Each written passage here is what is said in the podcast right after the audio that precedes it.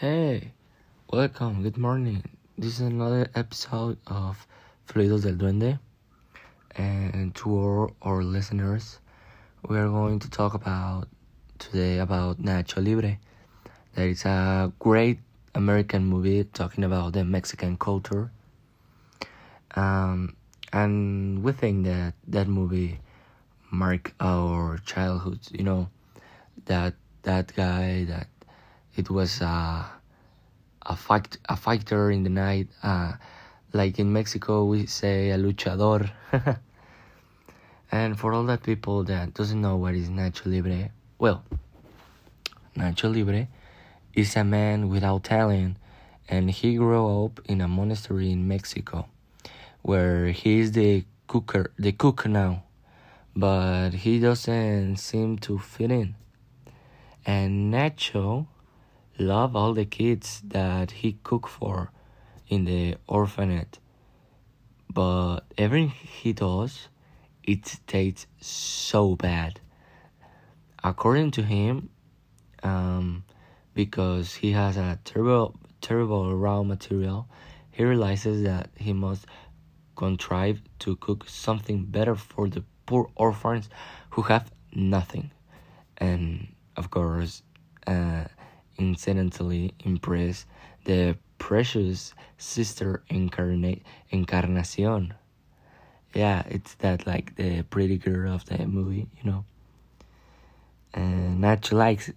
So he comes up with the idea of making money by becoming a wrestler and discover that he has an innate gift.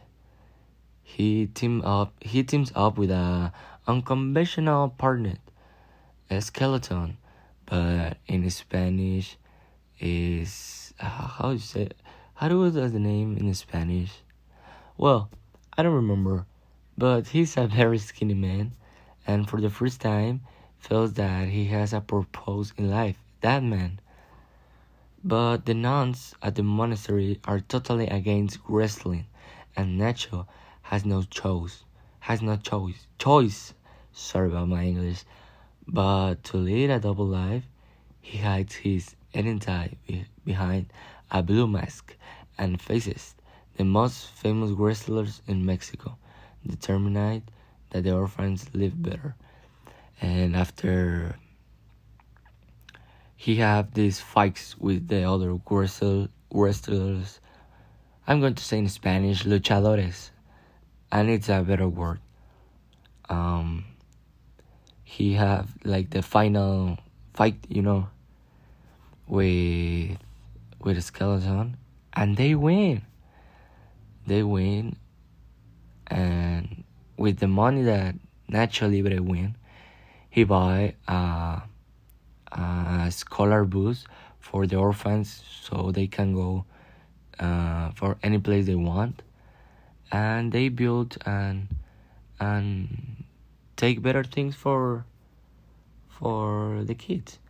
But uh, I can tell you I don't know if you know this but this movie about Nacho Libre is like uh it, it happened that that story happened in the real life.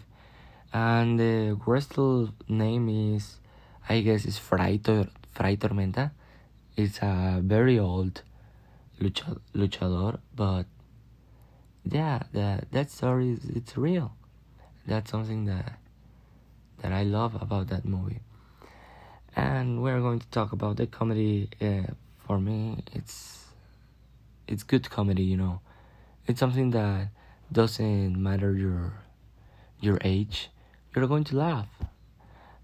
I remember one one part when uh uh, Nacho Libre go to to to say that like like the last words for someone who died. But when he arrived the guy doesn't was died. And Nacho Libre put some coins in their eyes and start praying. No it was something really good. So i really recommend you to watch Nacho Libre and thank you for listening. Uh, in the voice, it was Bruno Correa, and in the edits, it was Jair. So thanks for listening us and have a great day. Fluidos del Duende. It's a great podcast.